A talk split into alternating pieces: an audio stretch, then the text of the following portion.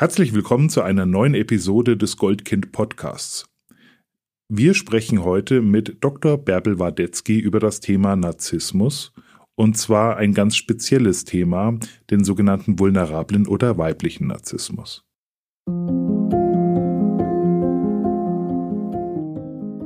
Das Zusammenleben ist nicht immer einfach.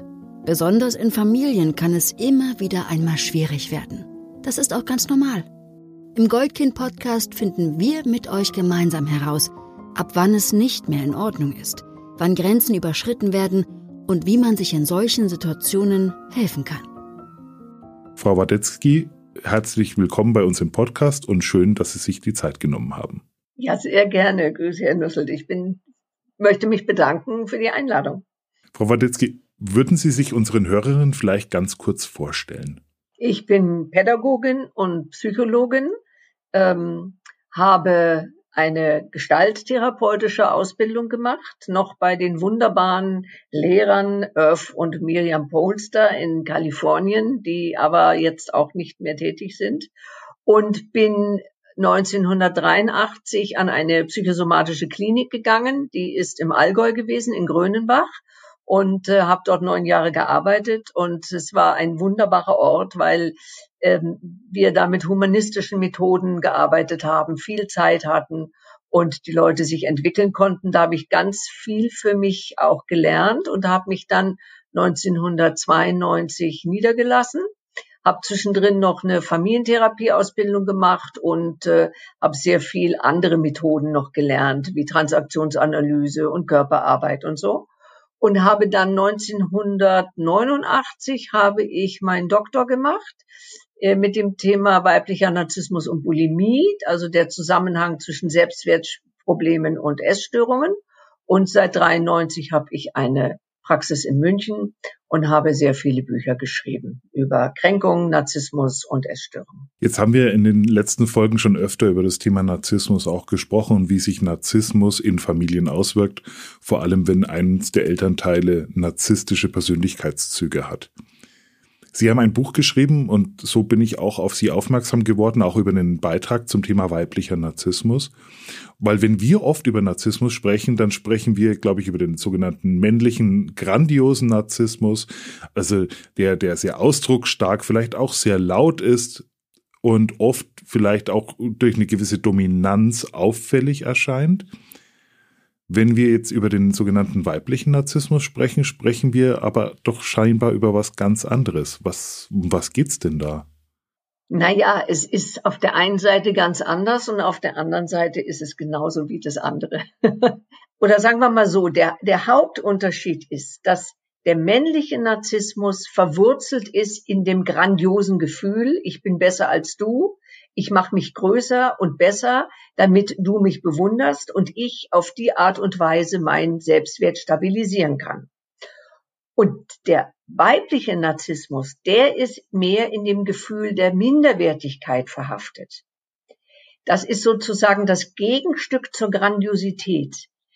Dieses Minderwertigkeitsgefühl unterliegt auch den Menschen, die ein grandioses narzisstisches Verhalten haben.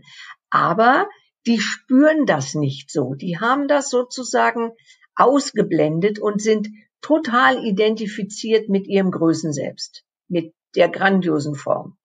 Und die weiblichen Narzissten, die sind viel näher dran an dem Gefühl, ich bin nicht gut genug. Ich bin zu dick, zu klein, zu hässlich, zu dumm. Und dann müssen sie aus diesem Gefühl raus irgendetwas produzieren, dass sie sich besser fühlen. Ihre Form von Grandiosität ist, ich mache mich schön, ich mache mich schlank, ich mache mich so, dass die anderen Leute mich mögen.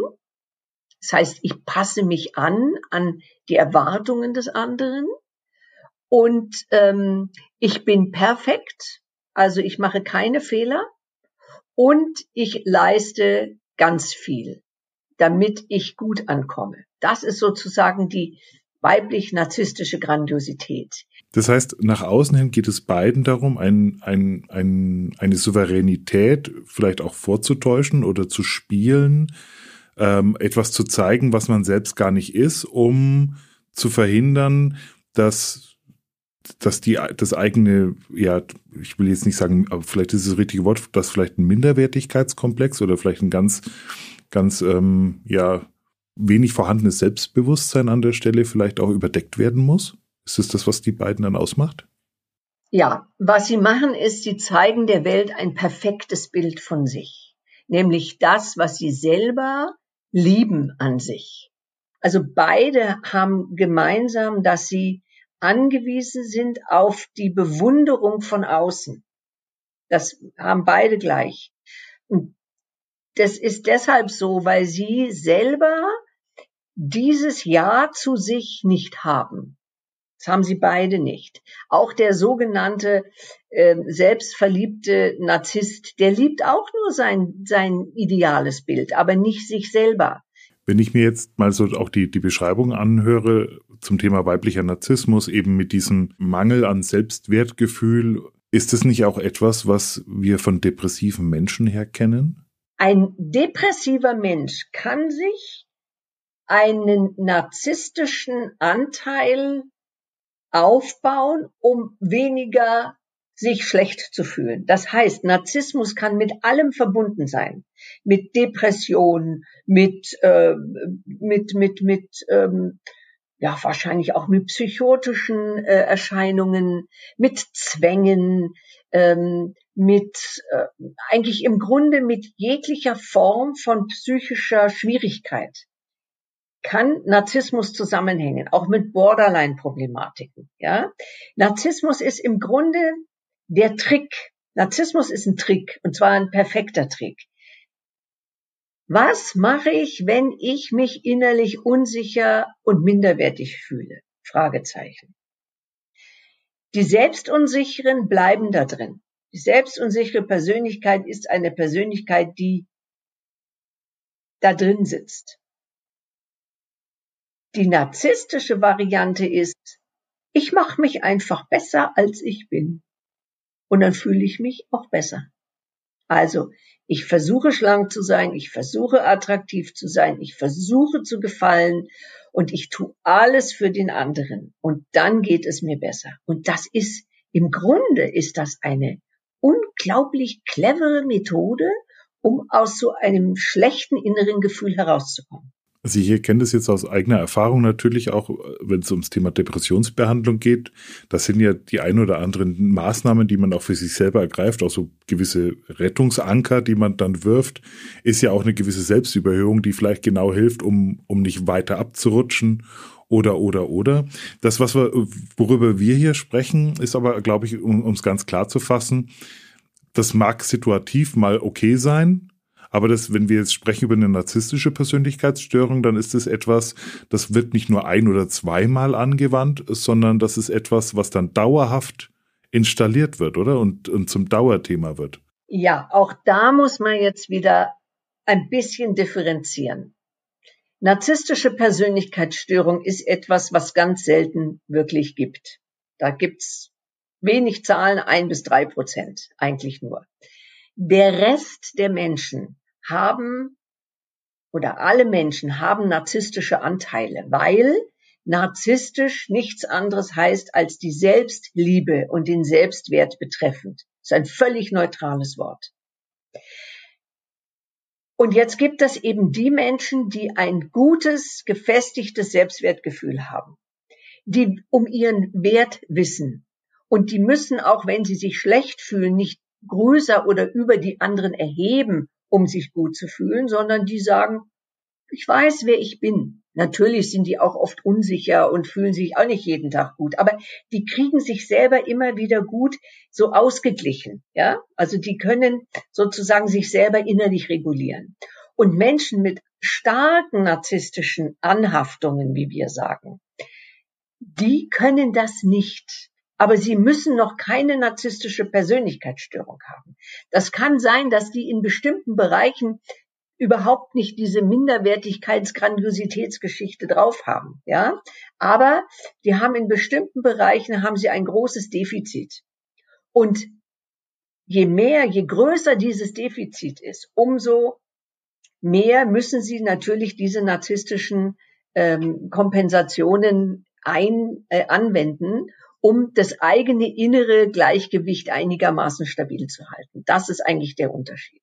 Aber es ist nicht, Narzissmus ist nicht, ist nicht automatisch eine Krankheit. Narzissmus ist eine Möglichkeit des Umgangs, aber nicht automatisch eine Krankheit. Das heißt, wir sind heute auch ein bisschen schnell, oder? Wenn wir jetzt mal so ein bisschen in die aktuelle Welt hinausschauen. Wir reden ja heute gerade beim Thema Social Media, auf, ob auf Instagram, diese ganzen Influencer und, und, und.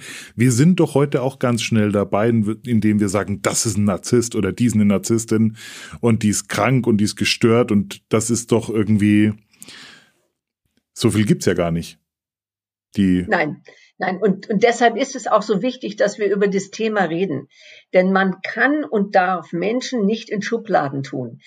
Gerade wir, die wir äh, nicht in der therapeutischen Beziehung mit einem Menschen sind. Wir haben kein Recht dazu, irgendjemand mit irgendetwas zu bezeichnen. Sei es depressiv, sei es zwanghaft, sei es, sei es äh, äh minder bemittelt, sei es narzisstisch. Das ist nicht unser Recht, weil wir gar nicht wissen, ob wir diesem Menschen diese Diagnose geben können. Das kann nur ein Fachmann machen oder eine Fachfrau machen. Aber es darf keiner, der nicht vom Fach ist, sollte diese Begriffe nicht verwenden. Besser ist dann zu sagen, oh, dieser Mensch ist sehr schwierig im Umgang, ja, das ist was anderes, als wenn ich den in die Schublade Narzisst reintue. Und im Moment sind wir ja dabei, bei jedem Menschen, der Schwierigkeiten macht, sofort zu sagen, es ist ein Narzisst. Ähm, das ist aber natürlich auch wiederum verständlich, weil wenn man einen Begriff für etwas hat, dann benutzt man den und man sieht natürlich auch anderes. Ist ja klar, weil man ja sozusagen mit, mit, mit, mit dem Blick fokussiert ist auf, oh, wo ist jetzt hier was Narzisstisches, ja? Ähm, Insofern sollten wir da sehr vorsichtig sein mit dieser Begrifflichkeit. Und ich glaube, es, es gibt, sagen wir mal so, ich würde am liebsten den Begriff abschaffen, sage ich ganz ehrlich, weil ich manchmal das Gefühl habe, dass es nichts bringt. Es bringt an der Stelle etwas, und das haben mir Menschen erklärt, die gesagt haben, oh, jetzt habe ich vieles verstanden, auch was in unserer Beziehung läuft. Und das tut dem Menschen gut, wenn man ein, ein, eine Idee kriegt, was läuft hier. Und das Gute dran ist, dass dann die Menschen, die sich in der Beziehung schuldig fühlen, als du machst ja immer alles falsch und wenn du anders wärst, dann wäre unsere Beziehung toll, dass die sagen können, äh, äh, ich bin's nicht, du hast deinen Teil, ich habe meinen Teil. Dafür ist der Begriff gut. Das heißt, ähm, also wenn wir auch die Wortwahl schon ändern und sagen, es gibt narzisstische Anhaftungen oder bestimmte Persönlichkeitszüge, die vielleicht narzisstische Ausprägung haben an der Stelle, ja. um das ein bisschen einzuordnen, hm, mein Gott, ja. manchmal hat man halt auch einen schlechten Tag, ähm, manchmal ähm, muss mal was raus und äh, ist mal vielleicht ein bisschen dominanter oder wie auch immer. Das kann natürlich alles sein. Jetzt, wenn wir jetzt mal zu dem Thema zurückkommen, weiblicher Narzissmus. Die Frage, die ich mir die ganze Zeit stelle, ist, warum heißt es überhaupt weiblicher Narzissmus? Ja, das kann ich Ihnen erklären. Das haben meine Lektorin und ich damals erfunden. Okay. Das war im Jahre 1991, habe ich dieses Buch geschrieben. Aus der Erfahrung, die ich in der Klinik gemacht habe mit den essgestörten Frauen. Und da habe ich die Doktorarbeit drüber geschrieben und dann haben wir daraus ein Buch gemacht oder ich habe daraus ein Buch gemacht. Und dann haben wir gesagt, wie nennen wir denn das Kind? Und dann waren wir ganz verwegen und haben gesagt, das nennen wir jetzt mal weiblicher Narzissmus. Warum? Weil zu der damaligen Zeit Narzissmus grundsätzlich mit Männern äh, identifiziert wurde, so wie Sie es am Anfang gesagt haben, ja. Und dann haben wir gesagt, okay, dann setzen wir einfach mal einen Kontrapunkt. Ich weiß nicht, ob ich es heute noch mal so nennen würde, weil wir natürlich sehen müssen, dass es auch Männer gibt, die so eine Form von Narzissmus haben. Und deshalb ist vielleicht auch besser, man nennt ihn den vulnerablen Narzissmus oder den Komplementärnarzissmus. Das hat Jörg Willi schon in den 70er Jahren entwickelt. Sozusagen das Gegenstück zum Grandiosen. Wie kann ich mir das jetzt eigentlich in so einer Familie vorstellen, wenn ein, einer der Elternteile oder was ich jetzt auch ab und zu schon gehört habe, wenn bestimmte narzisstische Persönlichkeitsanhaftungen, Persönlichkeitszüge da sind, dann durchaus gerne auch bei beiden, vielleicht auch komplementär. Ähm, wie, wie kann man sich das vorstellen in so einer Familiendynamik? Wie, wie wirkt sich das dann dort aus und was macht es vielleicht auch mit den Kindern? Also es ist sehr häufig so, dass, dass, dass diese zwei narzisstischen Ausprägungen sich gegenseitig finden. Ähm, das heißt, dass ein eher grandios narzisstisch strukturierter Mann sich eine Frau nimmt, die eher so eine weiblich narzisstische Struktur haben. Man muss aber auch sehen, dass es innerhalb der Beziehung auch kippen kann. Mal ist die weibliche Person dominanter als der männliche und so. Aber sagen wir mal, gehen wir jetzt einmal davon aus, dass die, diese zwei Formen sich finden, also Narzisst und Komplementärnarzisst, wie es der Jörg Willi genannt hat. Wobei man da auch eben mit dem Begriff Narzisst vorsichtig sein muss. Gut, so, wie, wie zeigt sich das in Familien? Das ist natürlich völlig unterschiedlich je nach der Familie. Aber klassisch wäre natürlich, dass in diesen Familien ein sehr hoher Anspruch an Leistung herrscht dass man sich über, dass die Kinder sich über Leistung die Zuwendung der Eltern ähm, erkaufen, könnte man sagen, oder erdienen. Ähm, dass zum Beispiel eine große Polarität zwischen den Eltern ist, dass zum Beispiel der grandios narzisstische Vater möglicherweise eher der, der autoritäre und vor dem man eventuell großen Respekt hat sein und dann auf der anderen Seite die, die, die Mutter, die dann ähm, eher so die fürsorgliche äh, Rolle übernimmt. Aber die Frage ist, ob die Kinder sich wirklich von den Eltern gesehen und verstanden fühlen. Denn man muss davon ausgehen, dass narzisstisch strukturierte Eltern dem Kind die Botschaft geben, sei so, wie wir dich haben wollen, für unser eigenes narzisstisches Defizit dann lieben wir dich. Bist du anders, als wir dich brauchen, dann lieben wir dich nicht so. Das bedeutet, dass die Kinder sehr früh mit dem konfrontiert werden, was wir narzisstische Ausbeutung nennen. Das heißt, das Kind soll die narzisstischen Bedürfnisse der Eltern erfüllen. Und die können zum Beispiel sein, ich brauche ein Kind, was in besonderer Art und Weise ist, damit ich mich als gute Mutter und guter Vater fühlen kann. Oder ich möchte, dass mein Kind das erfüllt, was ich nie erfüllen konnte. Zum Beispiel beruflich hat man immer wieder, dass Kinder dann das studieren, was die Mutter nicht studieren konnte.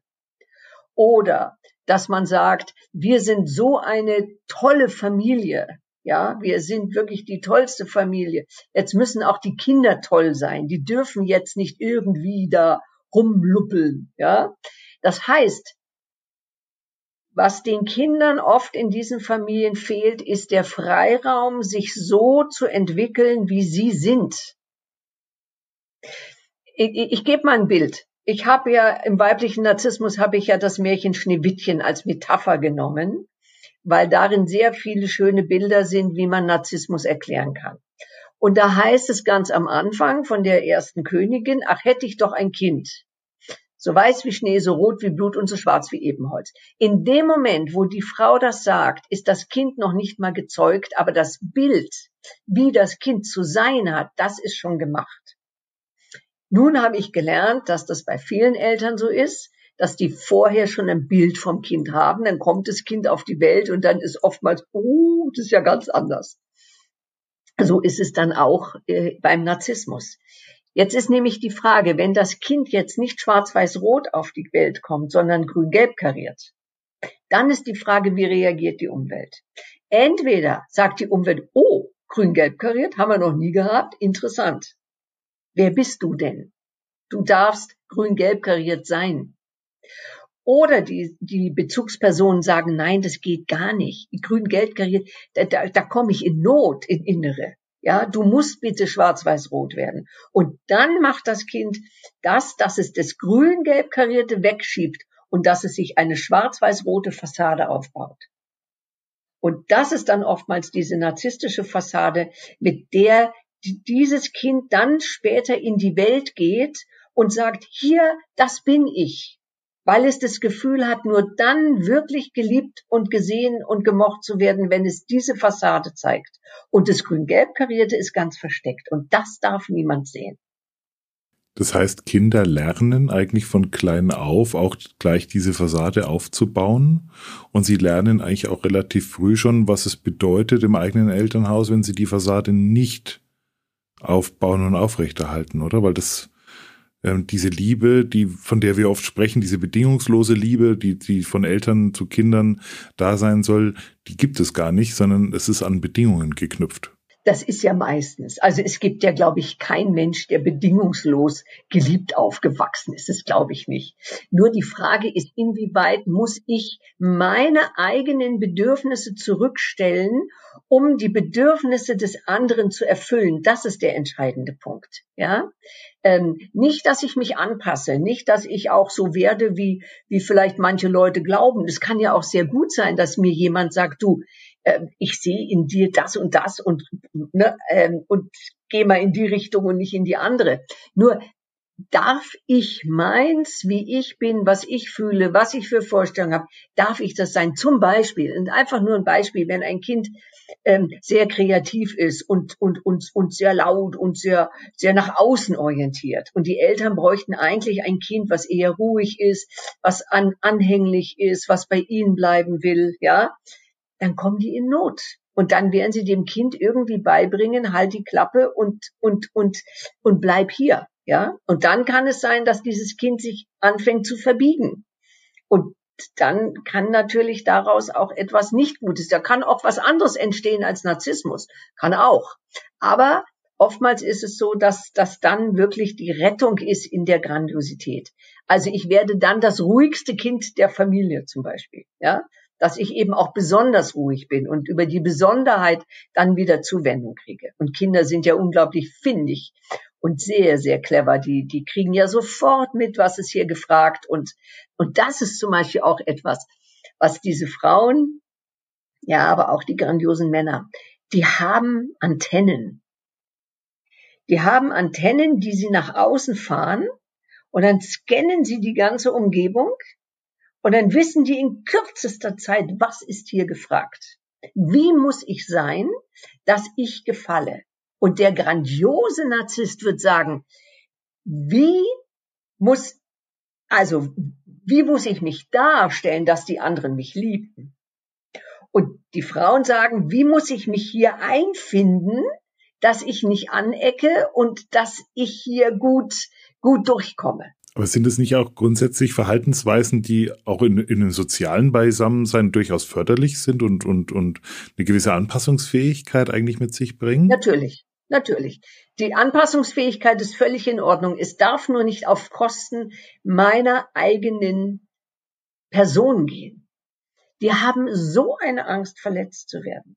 Und deshalb muss man im therapeutischen Bereich auch ganz viel Sicherheit geben, dass sie sich trauen, eben genau mit diesen Gefühlen und mit den Wünschen nach Schutz und Geborgenheit überhaupt sich zu artikulieren. Das ist ein therapeutischer Prozess, das können sie gar nicht, weil das ist nicht im narzisstischen System drin. Da heißt es, ich tue alles, dass keiner merkt, wie ich drauf bin. Das und das beherrschen sie mit, mit, äh, mit Vollkommenheit. Wir sprechen jetzt hier über Menschen, die können das ihren Kindern ja gar nicht erklären. Oder die, ob sie es nicht können oder die tun es nicht. Das heißt, die Kinder sind in einer ständigen Ungewissheit, was hier eigentlich gerade wirklich passiert. Oder wie kann ich mir das vorstellen? Ja, ja, das stimmt. Ähm, also über Gefühle wird, glaube ich, nicht gesprochen und Empathie ist auch nicht sehr verbreitet, ja, ähm, sondern eher so dieses Aufpassen, gucken, was ist hier gefragt, ja. Und was man, was man dann erlebt, ist, ähm, es gibt auch neuere Studien, dass zum Beispiel Kinder, die sehr verwöhnt und überhöht werden, dass die auf jeden Fall eine narzisstische Struktur ausbilden. Und das ist ja heutzutage ja ganz oft so, ne? Also, dass schon die kleinsten Kinder gefragt werden, was essen wir heute Abend zum Abendbrot, äh, wo ich denke, die Kinder sind in einem Maße überfordert, weil sie gar nicht diese Antworten geben können und dann müssen sie sich halt irgendwie groß machen. Ähm, oder aber die andere Seite ist die emotionale Vernachlässigung, äh, wo das Kind auch nicht gespiegelt wird. Und die Kinder werden nicht gespiegelt in dem, wie sie wirklich sind, sondern sie werden entweder überhöht oder sie werden entwertet. Und beides führt dazu, dass sie sozusagen ähm, nicht ein gutes Gefühl für sich entwickeln können, ja. Und manche kriegen auch beides mit. Also so nach dem Motto: Einmal äh, bin ich bin ich ähm, die die die die Nobelpreisanwärterin äh, und das nächste Mal bin ich zu dämlich, einen Hammer in der Hand zu halten, ja. Also in diesen Extremen wird auch immer gearbeitet. Also Narzissmus hat viel mit Extremen zu tun. Und, ähm, und das ist natürlich dann das Bild, was die Kinder für sich selber auch entwickeln. Ja, das ist so diese, diese, diese, diese Janusköpfigkeit da beim, beim Narzissmus, ne? wo, wo, wo Menschen wirklich in so extremen ähm, Gefühlsbranchen äh, sind. Ja, das ist, ähm, und mal ist die Familie, oh, wir sind ja so eine tolle Familie, lieben uns ja alle. Und im nächsten Moment ist schon wieder alles auf Distanz. Ich habe es ja erlebt, meine Mutter würde sagen, sie hat es auch erlebt. Jetzt hat ja jede Generation zur anderen Generation immer gesagt, ihr sollt es mal besser haben als wir. Und jetzt leben wir heute in einer, äh, in einer Generation, ähm, wir, wir sagen, also diese ganz junge Generation, die Sie auch gerade angesprochen haben, ist aus Ihrer Sicht, auch aus therapeutischer Sicht, sehen Sie da irgendeine Veränderung im Laufe der Jahrzehnte? Sind diese Persönlichkeitszüge auf dem Vormarsch? Nimmt da wirklich etwas zu? Ist es heute einfach nur transparenter, auch durch Social Media und dergleichen? Wie, wie können wir das eigentlich einordnen oder, oder, oder fassen, was da eigentlich gerade passiert?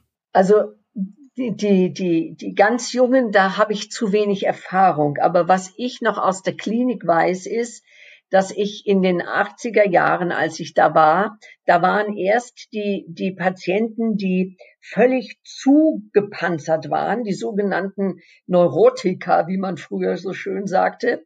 Und da war es dann, da ging es drum, sozusagen diesen Widerstand äh, allmählich äh, ein bisschen aufzulösen, um in Kontakt zu kommen. Ja, das waren so die, die, die, die, die, die zugepanzerten Leute. Und dann im Laufe der Zeit kamen immer mehr ähm, in der Persönlichkeit wirklich verletzte Menschen, ähm, zum Beispiel so Borderline oder Narzissmus oder auch diese schweren Essstörungen, wo das sind ja Erscheinungsbilder von Entgrenzung. Das sind ja Leute, die einen haben eine zu dolle Grenze und die anderen haben eine zu geringe Grenze. Und was mir auffällt, wenn ich Eltern und Kinder sehe, ist sehr häufig, dass ich das Gefühl habe, dass die Kinder dass man sich sehr auf diese Kinder fixiert, aber ihnen wenig Orientierung gibt.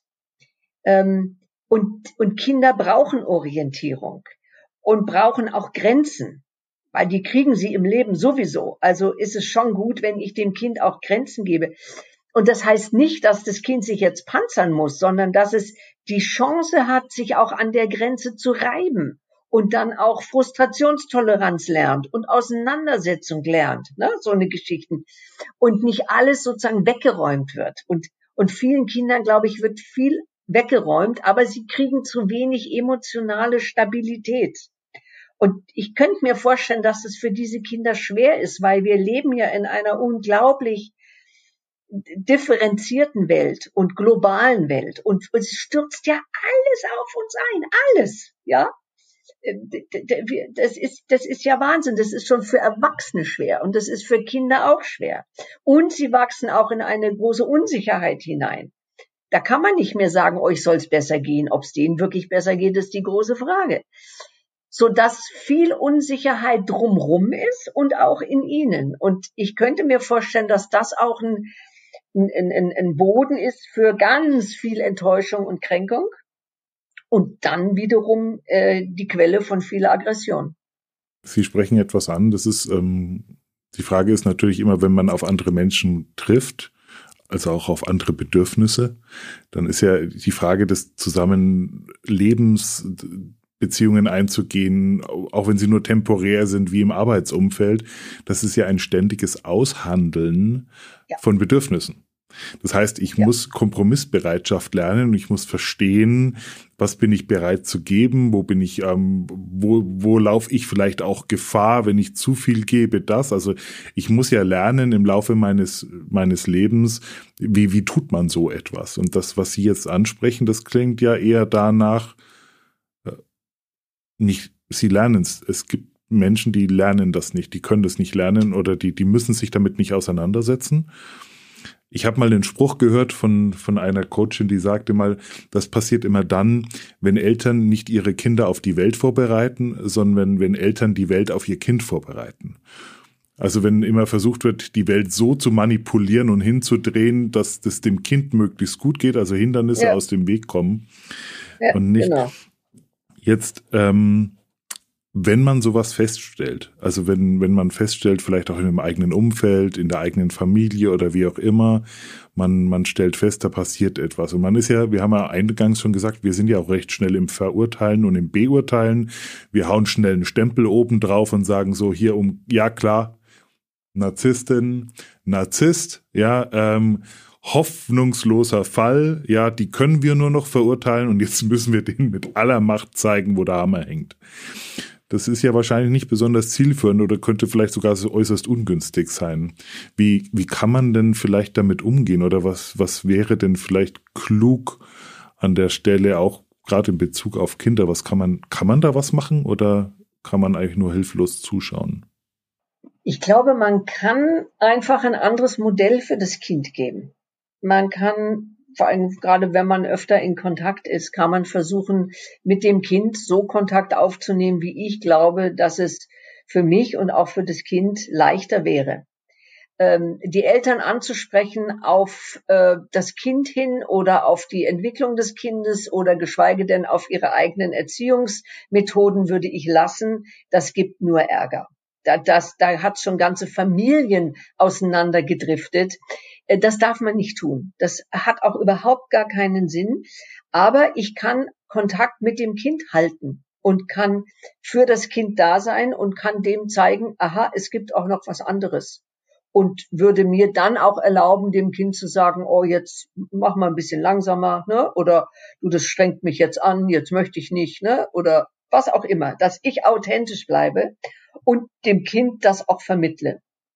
Und das, glaube ich, ist das Einzige, was man machen kann. Ich wüsste nichts anderes. Wenn ich jetzt Elternteil wäre und ich stelle bei meinem Partner und meiner Partnerin vielleicht fest, na, das ist irgendwie, das geht mir schon zu stark in, in, in, in eine Art narzisstische Persönlichkeitsanhaftung oder Struktur.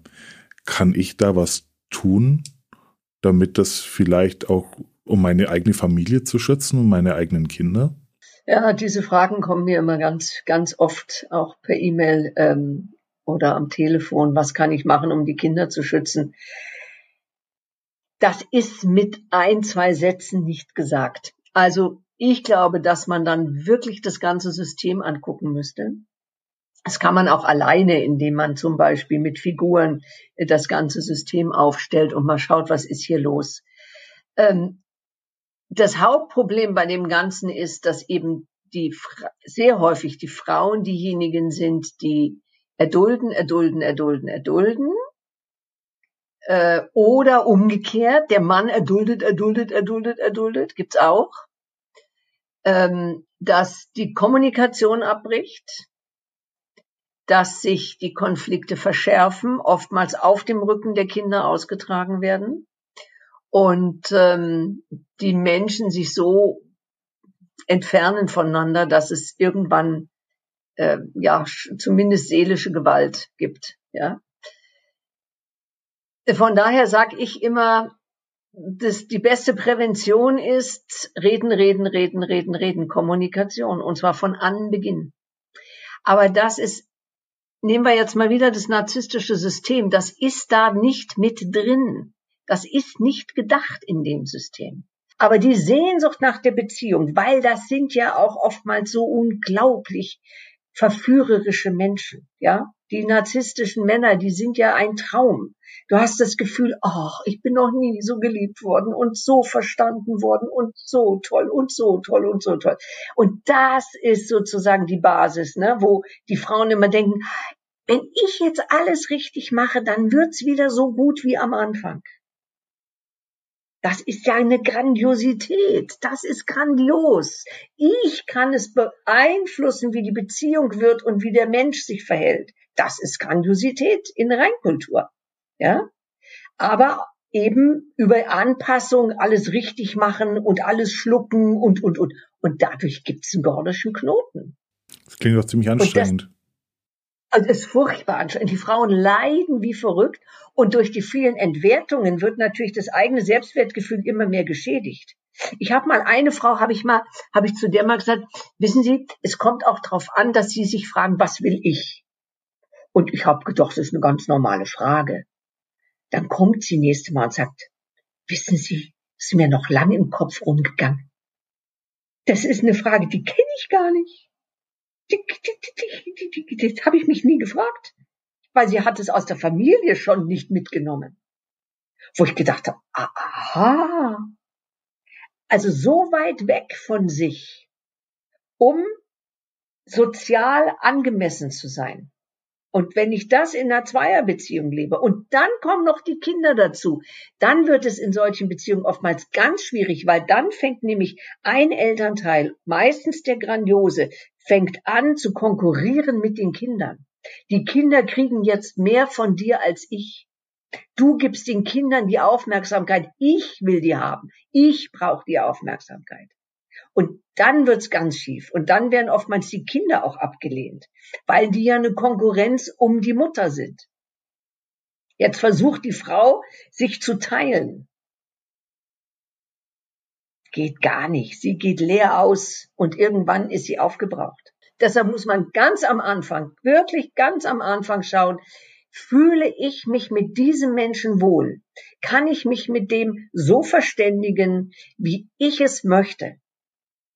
Traue ich mich zu sagen, was ich will, oder traue ich mich nicht? Bei narzisstischen Menschen traut man sich oftmals nicht, man selber zu sein. Und ähm, das sind alles Fragen, die wichtig sind. Und ich habe ja ähm, äh, in meinem Buch Eitle Liebe, da habe ich ja ein, ein Cover drauf mit einer nackten Frau und einem Erzengel, die zusammen tanzen. Und das ist genau das Bild von narzisstischen Beziehungen. Ich suche mir einen Erzengel, natürlich den tollsten überhaupt, ja, und begebe mich schutzlos in die Beziehung hinein. So fangen die Beziehungen an. Mit gegenseitiger Idealisierung und dann bricht die zusammen und nach einer Idealisierung kommt immer die Entwertung. Anstatt sich so kennenzulernen, wie man ist und mal zu schauen, was man daraus machen kann. Wie tickst du denn? Aber das ist auch oftmals gar nicht so einfach. Da kann man jahrelang, kann man das machen. Und in dem Moment, wo die zwei zusammenziehen und Alltag kommt, bricht es.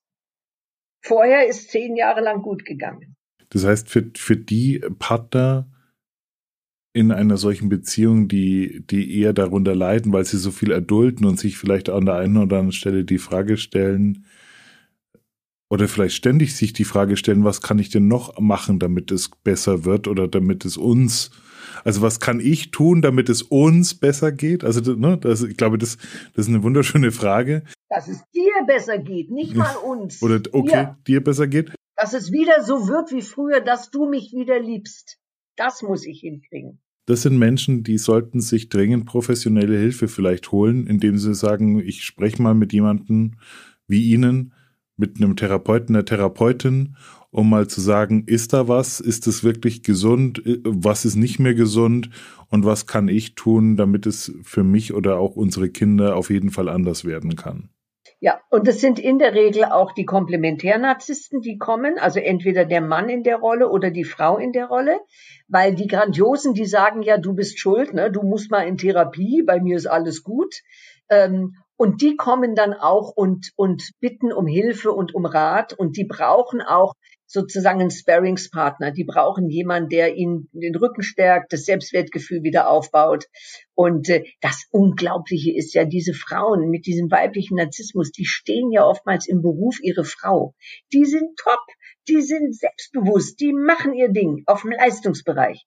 Aber im emotionalen Bereich, da brechen sie richtig ein und werden zu einem ganz unsicheren, angepassten Wesen, und das ganze Selbstwertgefühl ist weg. Und da muss wieder das Selbstwertgefühl hin, dass ich mich positionieren kann gegenüber dem anderen und sage, du, ich möchte es anders, so geht's nicht. Frau Dr. Wadetzky, vielen herzlichen Dank für dieses Gespräch und für die Aufklärung und auch, dass wir das ein oder andere vielleicht jetzt noch ein bisschen besser einordnen können und vor allem auch, dass wir nicht hilflos sind, egal ob in der Rolle oder auch von außerhalb. Vielen herzlichen Dank für das Gespräch. Ja, sehr gerne.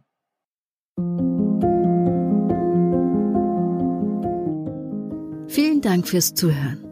Wenn dir diese Episode des Goldkind Podcasts gefallen hat, folge uns bei Spotify, Apple Podcasts oder wo auch immer du gerne Podcasts hörst. Unter goldkind-stiftung.com findest du weitere Informationen und hilfreiche Tipps und Tricks, für die herausforderndsten Situationen des Zusammenlebens.